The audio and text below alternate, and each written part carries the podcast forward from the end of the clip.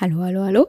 Hi und herzlich willkommen zu einer neuen Folge von Mord am Mittwoch. Ich hoffe, es geht euch gut. Ich hoffe, es ist alles in Ordnung bei euch. Mir geht's sehr gut. Ich habe gerade einen riesigen Kakao getrunken und habe jetzt einen richtigen Plunschbauch. Aber so mit Blick auf den Fall und die Notizen, die hier vor mir liegen, war es wahrscheinlich die beste Entscheidung, den Kakao vor dem Fall zu trinken. Es wird heute nämlich intensiv. Das ist jetzt die offizielle Warnung für alle Zuschauenden. Macht euch auf was gefasst. Wenn ihr das Video seht, dann ist das schon mal ein gutes Zeichen, weil normalerweise hat YouTube Kannibalismus als Thema nicht so gerne. Was natürlich verständlich ist und trotzdem finde ich es wichtig, dass wir darüber reden, vor allen Dingen über den heutigen Fall, weil er eine wahnsinnige Debatte ausgelöst hat und ich bin jetzt schon sehr gespannt, welche Meinung ihr hier vertreten werdet und würde sagen, Let's go! Und zwar reden wir heute über Armin Maivis oder auch genannt der Kannibale von Rothenburg. Wie wir das natürlich in vielen Fällen machen, würde ich auch hier vorschlagen, dass wir uns erstmal Armins Kindheit, Jugend und die Zeit vor dem Ereignis anschauen. Die sieht erstmal relativ unspektakulär aus. Er wächst bei seiner Mutter auf, die als gewöhnliche Hausfrau bezeichnet wird und das in einem riesigen Haus. Ich weiß nicht, ob es nur Gerüchte sind, aber die eine oder andere Quelle hat davon erzählt, dass dieses Haus 36 Zimmer hatte. 36 Zimmer. Was machst du mit so viel, mit so viel Zimmern? Also gut, mir wird schon was einfallen. Naja, riesiges Haus in einem idyllischen Ort, nämlich in Wüstefeld, das zu Rothenburg gehört. Armin hat auch einen älteren Halbbruder und die Mutter hat wechselnde Partner, also sie lernen halt mehrere Partner der Mutter kennen, so über die Kindheit hinweg. Die sind aber alle nicht so das Gelbe vom Ei, wenn ich mir dieses Urteil an der Stelle mal erlaube. Denn der erste, der wahrscheinlich der Vater des Halbbruders ist, der kümmert sich nicht so richtig, der ist praktisch nie da. Der zweite Partner ist dann ein sogenannter Spätheimkehrer. Und für alle, die jetzt nicht wissen, was das bedeutet, keine Sorge, ich wusste es auch nicht. Wir sind hier äh, der Podcast der Bildungslücke. Da würde ich sagen, googeln wir mal ganz kurz zusammen. Denn ich habe hier eine Definition von Google ausgespuckt bekommen. Als Spätheimkehrer werden vom Gesetzgeber alle Rückkehrer bezeichnet, die nach dem 31. Dezember 1946 entlassen wurden. Sprich, das waren dann oft zum Beispiel Strafgefangene, die nach dem Krieg dann freigelassen wurden und nach Hause kehren konnten. Dieser zweite Partner, also der Spätheimkehrer, will dann aber die Mutter von Armin und auch das gesamte Haus mit allen 36 Zimmern durch eine Gasbombe in die Luft jagen. Glücklicherweise ist diese Explosion nie zustande gekommen, er hatte es aber fest im Sinn gehabt, ist dann deswegen jedoch in psychiatrische Behandlung eingewiesen worden. Dann gibt es noch den dritten Partner, das ist dann auch Armins Vater. Der hatte einen riesigen Altersunterschied zu Armins Mutter und verlässt diese dann irgendwann auch. Man munkelt für eine noch jüngere Frau. Also ihr merkt,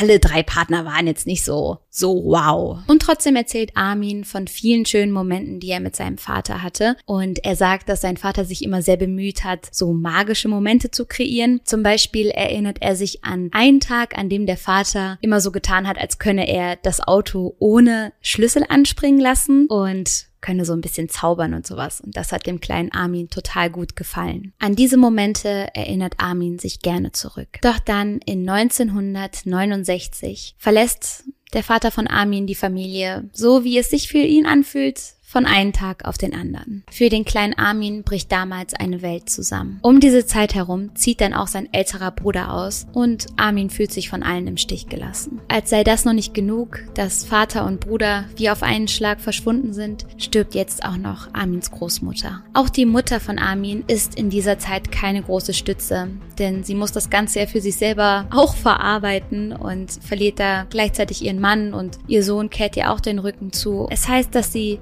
das das Ganze sehr hat verbittern lassen, dass sie sich sehr zurückgezogen hat, um mit ihrer eigenen Trauer klarzukommen und keine Zeit hatte, sich um Armin zu kümmern. Auf der anderen Seite heißt es, dass sie in der Zeit eine Art Besitzanspruch auf Armin entwickelt hat, weil er ist jetzt so das Einzige, was ihr geblieben ist und es heißt, sie habe sich sehr an ihn gekrallt und mögliche Frauen in seinem Umfeld immer vergrault, damit ihr bloß keiner ihren Armin wegnimmt. Es sei ihr übrig gebliebener Sohn, das einzige, was ich noch habe. Und wenn die Partnerin oder der Partner nicht 100% zu ihren Wünschen und Vorstellungen passt, dann wäre das nicht das Richtige für ihren Armin. Armin, der sich selber zu dieser Zeit als einsamen Menschen beschreibt, sagt, dass seine Mutter immer für ihn da war. Also er weiß es auch zu schätzen, diese Mutterliebe, die er da bekommt und erinnert sich auch daran, dass sie immer Geschichten für ihn vorgelesen hat. An einer Stelle geht es auch darum, dass sie ihm Hänsel und Gretel vorgelesen hat, was ein interessantes Detail ist, weil bei dieser Geschichte geht es ja auch darum, dass die Hexe Hänsel und Gretel essen möchte, aber das hat ihn damals noch nicht berührt. Also er hat damals anscheinend noch keine kannibalistischen Züge gefühlt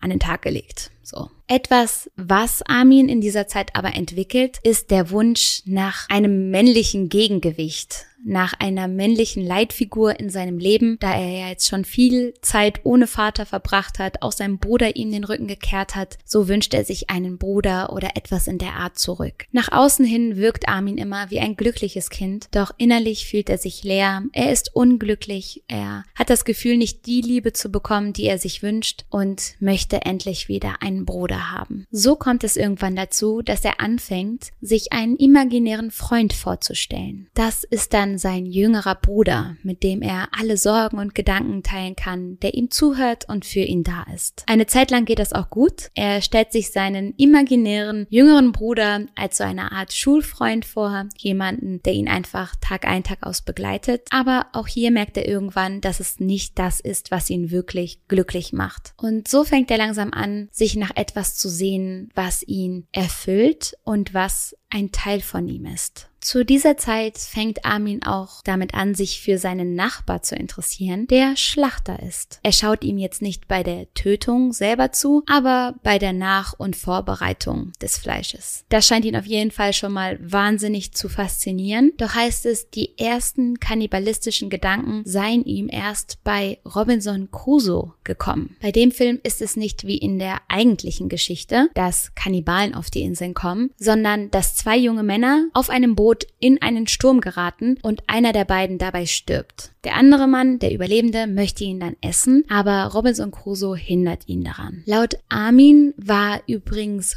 Hunger nie ein Motiv für ihn, sondern eher der Gedanke, dass jemand Teil von ihm wird. Ihr erinnert euch, er hat sich ja sehr gewünscht, wieder einen Bruder zu haben, jemanden zu haben, der Teil seines Lebens ist. Und so verknüpft er diese beiden Gedanken miteinander. Denn er denkt jetzt, wenn er jemand anderes ist, wird dieser Teil von ihm und so würde er sich nie wieder so einsam und alleine fühlen, weil er ja sozusagen den Bruder dann in sich trägt. In Amits Vorstellung ist aber klar, dass das freiwillig passieren muss. Es darf nichts Gezwungenes sein, weil diese Liebe und die Aufopferung, die muss ja was Positives sein, sonst wäre das keine brüderliche Liebe. Ne? Armins Fantasien dieser Richtung entwickeln sich in den nächsten Jahren immer weiter. Dabei geht es übrigens nie um Frauen, also das ist zumindest nichts, was er jemals erzählt hat, sondern immer um diesen Gedanken, etwas mit einem Mann machen zu wollen, einen Mann essen zu wollen, um diesen dann als seinen Bruder einzuverleiben. Bei diesen Fantasien gibt es dann aber verschiedene Komponenten. Zum Beispiel stellt er sich gerne Leute vor, die besonders schön sind. Also er möchte einen schönen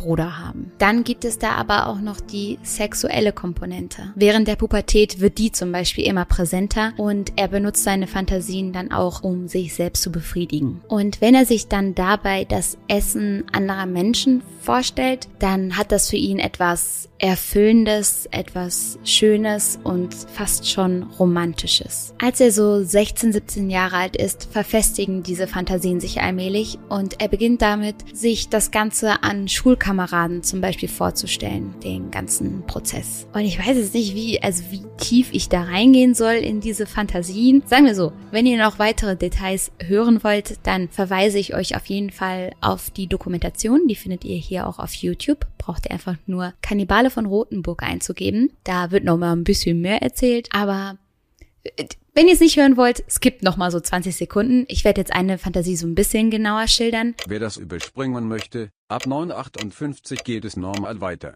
Denn er stellt sich zum Beispiel vor, wie jemand auf einem Tisch vor ihm liegt mit geöffneter Bauchdecke und alles ist sauber, ordentlich und steril und trotzdem liegt da dieser tote Körper. Und dazu hat er dann eben diese Schlachtfantasien, wie er jemand anderen schlachtet. Das ist übrigens die Vokabel, die dazu immer wieder benutzt wird. Also in dieser Szene benutzt man wohl das romantische Wort Schlachten, um all das zu beschreiben.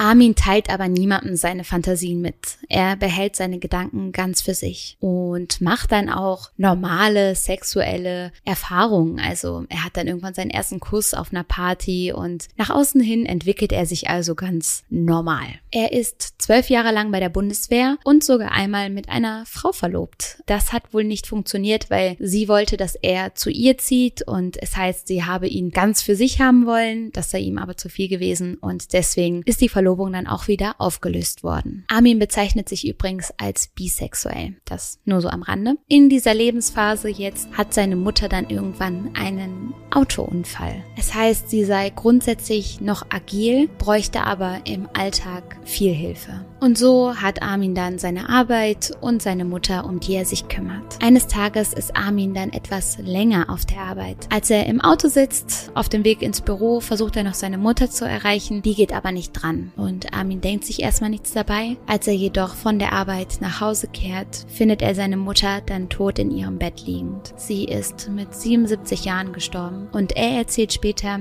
er habe irgendwas gespürt, also er habe das irgendwie gespürt, dass etwas ist. Dann ist ungefähr 2000. Wir befinden uns, glaube ich, so Mitte des Jahres. Und das Internet wird immer populärer. Sie haben Post. ja, ja, es fängt an, sich langsam durchzusetzen, auch wenn einige immer noch meinen, das würde nicht passieren. Look at us now, so. Aber damals fängt Armin dann an, sich auch für das Internet zu begeistern und vor allen Dingen sich in die Foren reinzufuchsen, die damals schon existieren. Und es war nicht wie heute, dass es so Facebook-Gruppen gibt, sondern damals hat man in Foren reingeschrieben. Da gab es dann natürlich Foren zum Thema Hundezucht oder Haushalttipps oder aber auch Kannibalforen. Denn durch den Tod seiner Mutter hat sich Armin sehr, sehr viele Gedanken über den Tod gemacht und da auch ordentlich recherchiert und ist anscheinend auf diesem Wege dann von Forum zu Forum gehopst, um sich zu informieren und dann irgendwann eben in dieser Gattung gelandet. Am Anfang ist er absolut erstaunt. Er kann nicht glauben, was er da liest und vor allen Dingen hat er zum ersten Mal das Gefühl, Alter, hier denken Leute genauso wie ich. Hier haben Leute ähnliches Verlangen wie ich. Das hat er vorher noch nie irgendwo sonst gelesen oder geäußert und auf einmal sind da Gleichgesinnte. Am Anfang geht Armin auch davon aus, dass es sich dabei nur um Fantasien handelt. Es gibt da so Anzeigen, wo nach Schlachtern gesucht wird und sich Leute zur Schlachtung anbieten. Er denkt jetzt aber nicht, dass das ernst gemeint ist, sondern hält das Ganze einfach für eine Erweiterung der Fantasie. Armin fängt an, sich diese Anzeigen durchzulesen und findet dann, dass einige Menschen bizarre Vorstellungen davon haben, wie sie gegessen werden möchten und ja, hat da so seine eigenen Ideen und seinen eigenen Plan. Aber am Anfang liest er sich das, wie gesagt, einfach nur durch.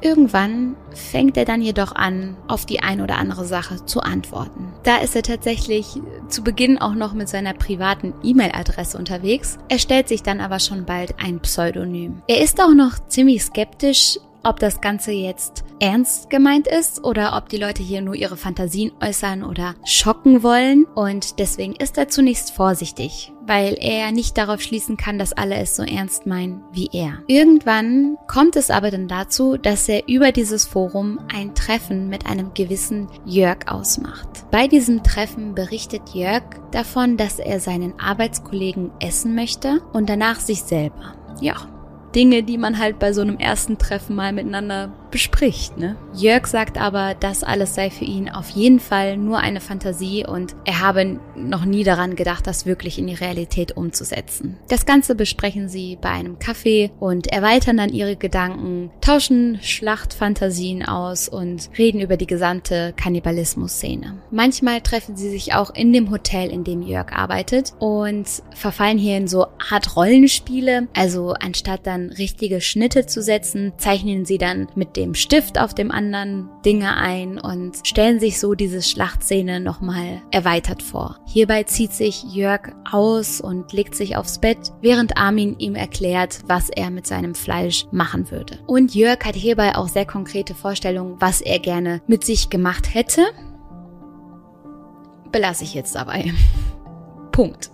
Irgendwann kommt dann ein gewisser Bernd Jürgen B ins Spiel. Er stellt damals folgende Anzeige ins Internet. Your Dinner. Ich biete mich an, mich von euch bei lebendigem Leib verspeisen zu lassen. Wer es wirklich will, braucht ein echtes Opfer. Das interessiert Armin und er meldet sich darauf. Er schickt Bernd eine Art Bewerbung, warum er derjenige sein sollte, mit dem Bernd das vollzieht und Bernd springt darauf an. Bernd fragt Armin nach Details in seinem Schlachtplan und die gibt Armin ihm sehr, sehr gerne. Bernd ist bei der ganzen Sache wichtig, dass ihm sein Penis abgeschnitten wird. Und das scheint für Armin kein Problem zu sein. Kleines Detail noch zu der Penissache. Bernd möchte seinen Penis dann nämlich auch essen.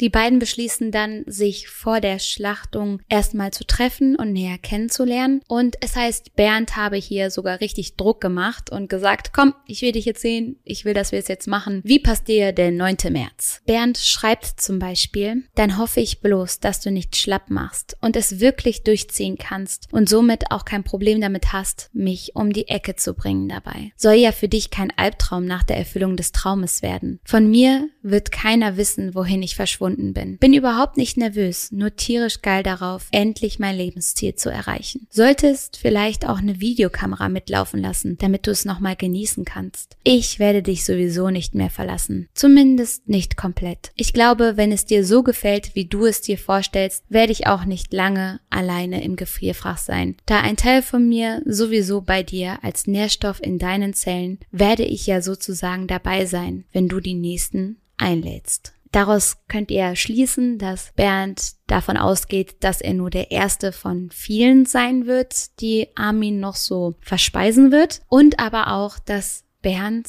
Lust darauf hat. Also er gibt hier sein klares Go erstmal, sagt ja auch, dass er niemandem davon erzählen wird, dass er keinem verraten wird, was die beiden vorhaben und Armin machen kann, wie er will. Und vor allen Dingen wird hier auch nochmal dieser Wunsch von Armin aufgegriffen, bei dem es ja darum geht, dass er Bernd zu einem Teil von sich macht, um so wieder einen Bruder zu haben. Das ist ja so der Hauptgedanke gewesen. Etwas, das Armin nicht weiß, ist, dass Bernd einen Lebensgefährten hat. Bernd hat diesen aber eher immer als Art Mitbewohner dargestellt. Einfach jemand, mit dem er Bad und Küche teilen würde. Bernd erzählt tatsächlich auch von niemandem davon. Im Gegenteil, er plant alles sogar so, dass keiner eine Ahnung hat, dass er sich von Berlin Richtung Kassel aufmacht und versucht auch extra allen aus dem Weg zu gehen, niemandem zu begegnen und das Ganze streng geheim zu halten. Er möchte nicht, dass Armin wegen ihm Probleme bekommt und hilft ihm sogar dabei, die Entsorgung seiner Leiche zu planen. Armin und Bernd senden zu dieser Zeit einander Bilder und freuen sich auf deren Treffen. Am 9. März 2001 kommt Bernd dann in Kassel an. Armin wartet bereits auf ihn am Bahnsteig. Er ist aufgeregt und freut sich, Bernd zu sehen. Bernd trägt eine Basecap, ein dunkles Hemd, ein Blouson und eine blaue Jeans. Schon während die beiden im Auto sitzen und aus der Stadt rausfahren, fängt Bernd damit an, Armin anzufassen und ihm die Hose zu öffnen, wo Armin ihm noch sagt, hey, ich sitze gerade am Steuer, reiß dich zusammen, so wir müssen sicher zu Hause ankommen. Ungefähr eine Stunde lang fahren sie dann zu Armins Zuhause und kaum sind sie angekommen, fängt Bernd damit an, sich auszuziehen, damit Armin sein Essen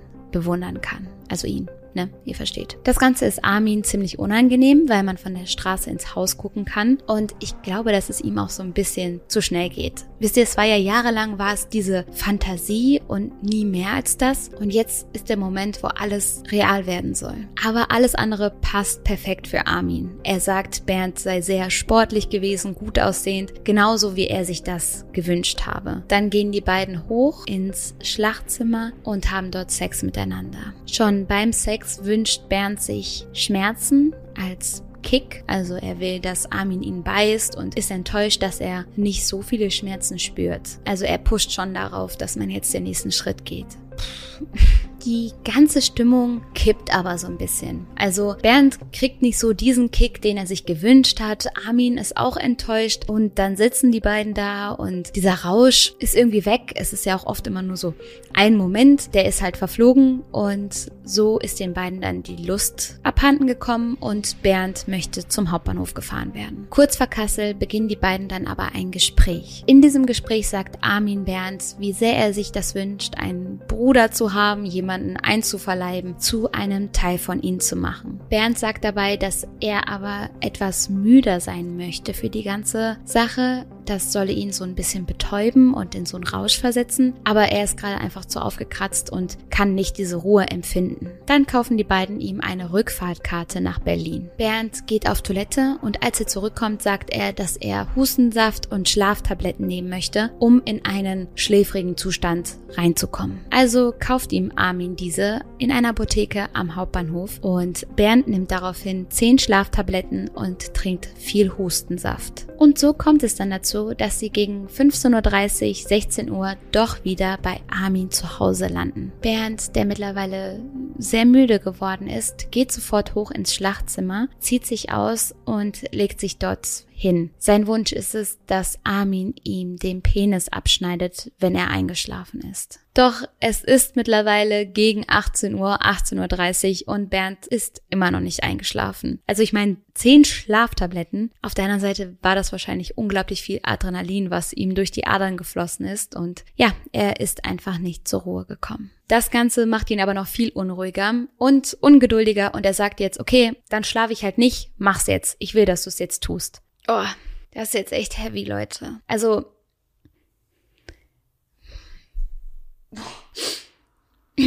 Armin fängt dann daraufhin an, Bernds Penis abzutrennen. Jedoch ist das Messer zu stumpf und das Ganze funktioniert nicht. Daraufhin holen sie ein neues Messer. Auch das funktioniert anscheinend nicht so gut, aber Bernd dirigiert Armin jetzt bei der ganzen Sache. Sie filmen das Ganze auch übrigens mit und innerhalb weniger Sekunden schaffen sie es dann, den Penis abzutrennen. Aber Bernd beschreibt das Ganze als schönes Gefühl. Also das ist halt so das, ich denke mir die ganze Zeit so, boah, ich kann da eigentlich echt nicht drüber reden, weil es so schrecklich ist. Aber die Betroffenen haben ja ihren Spaß daran gehabt. Auch wenn das was ist, was wir nicht nachvollziehen können, fällt es mir dadurch leichter darüber zu reden, wissentlich, dass sie es gut fanden, dass es nicht gegen ihren Willen passiert ist. Wisst ihr, was ich meine? Es fühlt sich nicht so an, als würde man nur über Opfer reden, weil die ja selber Täter waren, indem sie sich das angetan haben. Es macht die ganze Sache nicht viel angenehmer, um darüber hier in einem YouTube-Video zu reden. Aber ja, es war ihre Entscheidung. So.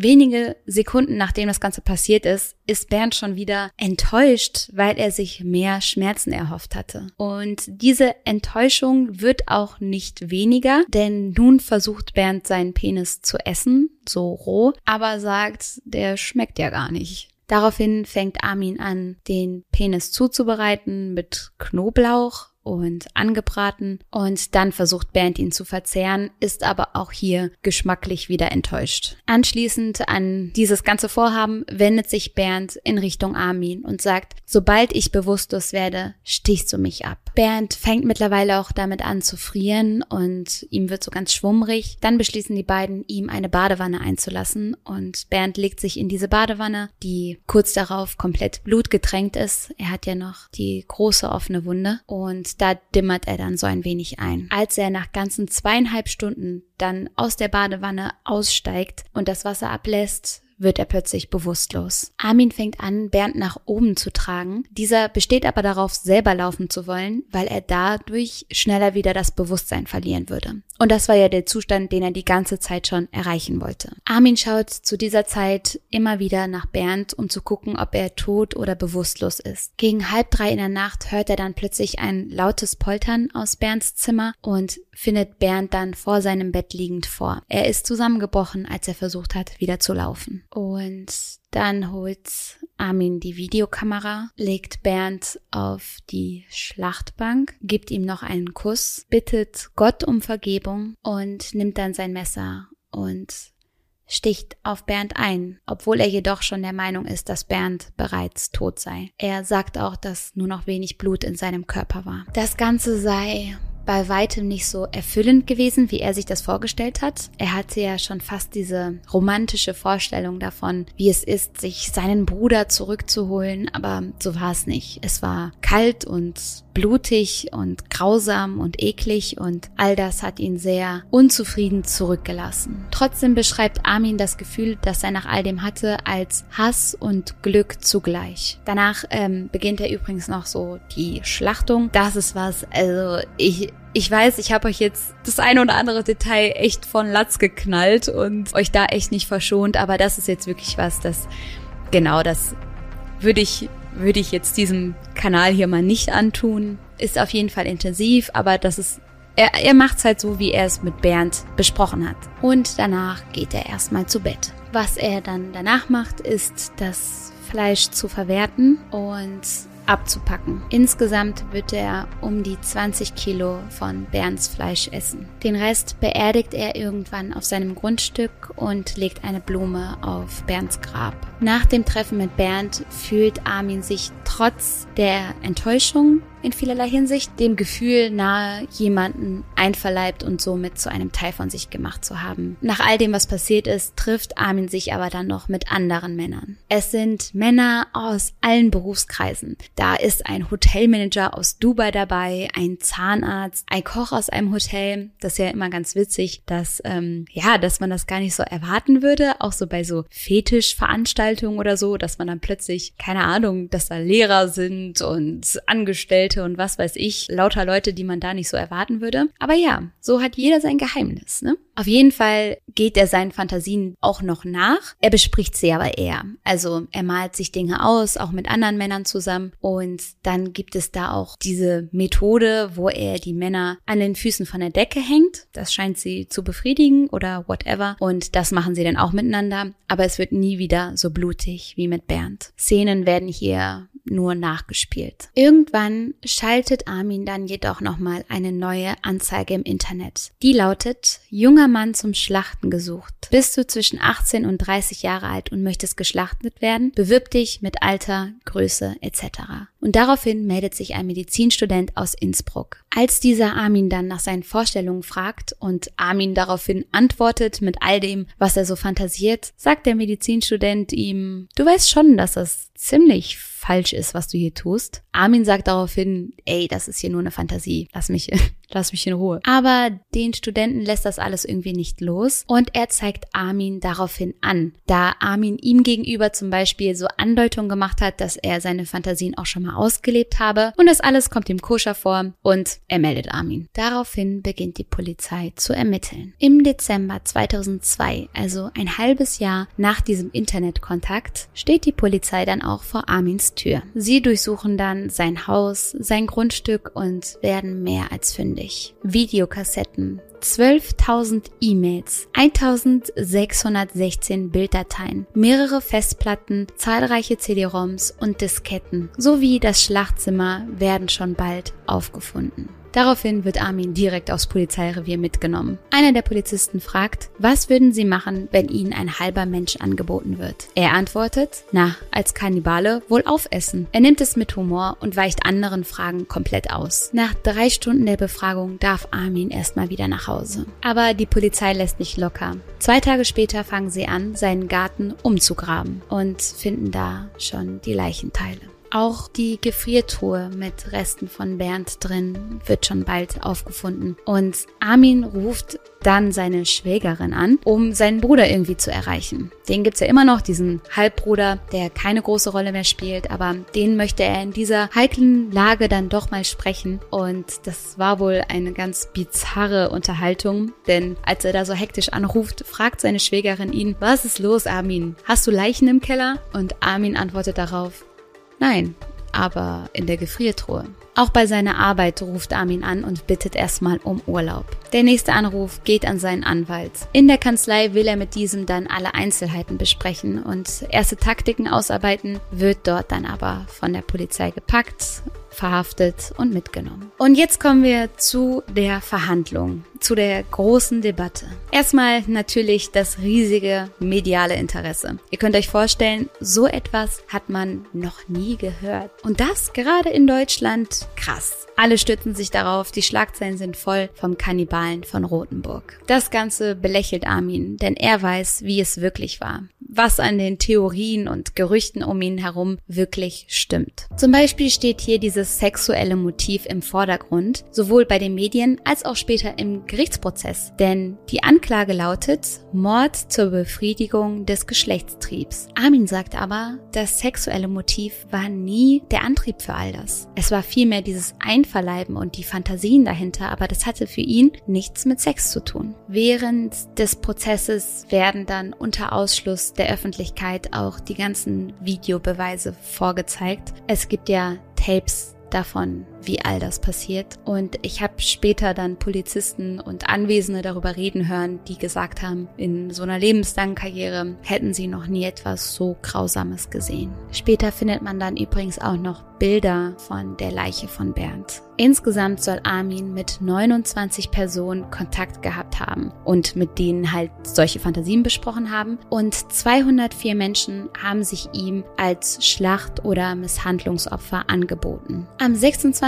Januar 2004 meldet sich dann ein Psychiater zu Wort. Er sagt, Armin Maivis hätte volle Schuldfähigkeit. Er hätte eine schwere seelische Abartigkeit mit schizoiden Zügen und eine Beziehungsstörung. Das Verlassen des Vaters hat bei Armin eine Bindungsstörung ausgelöst. Er wollte jemandem so nah sein, dass er ihn nie wieder verlassen könnte. Was ja eigentlich total traurig ist, oder? Wenn man das mal sich so vor Augen führt, dass Armin wohl so einsam war. Er scheint ja so eine Angst davor gehabt zu haben, wieder alleine zu sein, dass das für ihn irgendwie die einzige Lösung zu sein schien. Am 30. Januar 2004 wird er dann zu achteinhalb Jahren Haft wegen Totschlages verurteilt. Die Staatsanwaltschaft und die Verteidigung gehen in Revision. Dieses Urteil ist dadurch zustande gekommen, dass man gesagt hat, die Mordmerkmale sind nicht erfüllt. Doch am 12. Januar 2006 wird der Prozess dann erneut eröffnet. So kommt es dann dazu, dass er am 9. Mai 2006 zu einer lebenslangen Haftstrafe verurteilt wird, wegen Mordes und Störung der Totenruhe. Armin ist aber der Meinung, dass es Paragraphen gibt, die für ihn sprechen. Paragraphen, die ein Töten auf Verlangen besonders behandeln. Er sagt, Bernd ist ja zu ihm gekommen und wollte sterben. Es war einvernehmlich. Da beginnt diese große Debatte. Wo sind hier die Grenzen? Was ist fetisch? Was ist vertretbar? Was ist die, die Freiheit des Einzelnen? Und was sollte verboten sein. Zu diesen Diskussionen habe ich natürlich auch viel gelesen, was in Richtung BDSM geht. Es gibt ja viele Menschen, die darauf stehen, zum Beispiel Schmerzen zu fühlen. Und auch hier könnte man sagen, wo beginnt die Straftat? Was ist hier die eigene Vorstellung, die eigene Fantasie, die natürlich ausgelebt werden darf? Wo sind hier die Grenzen? Armin sagt auf jeden Fall, Töten auf Wunsch ist kein Mord und er beteuert, dass er sein Leben lang gegen sein Urteil vorgehen wird. Damit wolle er nicht nur für sein Recht, sondern vor allen Dingen für das von Bernd kämpfen. Denn Bernd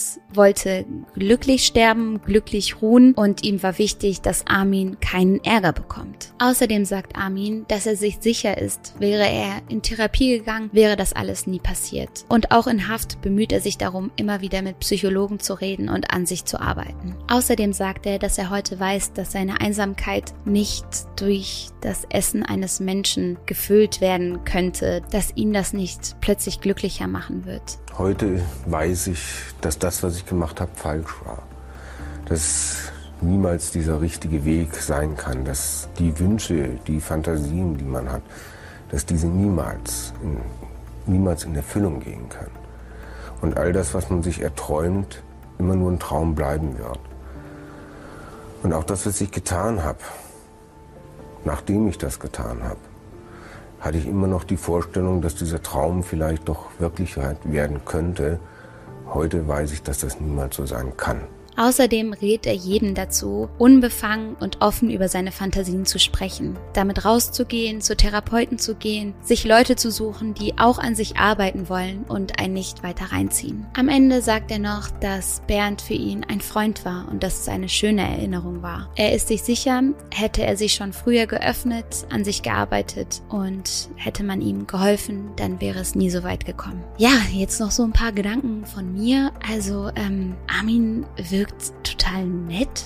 Also der wirkt insgesamt freundlich und aufmerksam, so als könne man sich gut mit ihm unterhalten. Er wird von vielen Menschen als sehr höflich beschrieben, als Person, die gerne Scherze macht und lacht. Und alles in allem finde ich das eigentlich eine ziemlich traurige Geschichte, weil es hierbei um Menschen geht, die sehr, sehr einsam sind, die sich auch durch ihre Fantasie sehr alleine fühlen, weil sie die mit kaum jemandem teilen können. Und gerade Armin hat sich, glaube ich, einfach nach Liebe gesehnt und in dieser ganzen Sache seinen Ausweg gesehen. Damit will ich jetzt nicht runterspielen, dass das alles absolut heftig ist. Trotzdem kann ich die nicht verurteilen, weil ich der Meinung bin, dass niemand was für seine Fantasien kann. Jedoch sollte man sie kritisch betrachten, sich in dem einen oder anderen Fall auf jeden Fall Hilfe suchen und es stellt sich auch immer die Frage, gut, ich kann nichts für meine Fantasien, aber ich kann etwas dafür, wenn ich sie auslebe. Das ist so das Wichtigste daran. Schlussplädoyer von meiner meiner Seite erstmal, was denkt ihr dazu? Schreibt's gerne in die Kommentare. Ich bin total gespannt darauf. Und jetzt noch das kleine Schlussplädoyer. Habt keine Angst davor, euch Hilfe zu suchen. Wenn ihr merkt, dass ihr Gedanken habt, die ihr euch nicht erklären könnt, die andere vielleicht nicht haben oder nicht aussprechen, wenn ihr vielleicht Fantasien habt, die euch Angst machen, dann habt keine Sorge, ihr müsst damit nicht alleine sein. Ich weiß, es ist sehr schwer, einen Therapeuten zu finden und es gibt nur wenige Therapie Therapieplätze. Das ist katastrophal, das Ganze. Aber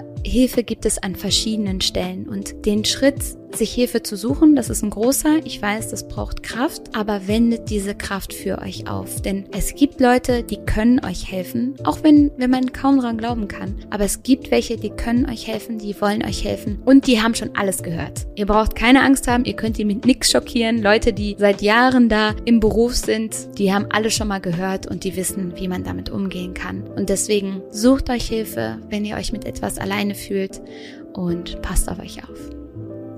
Tschüss!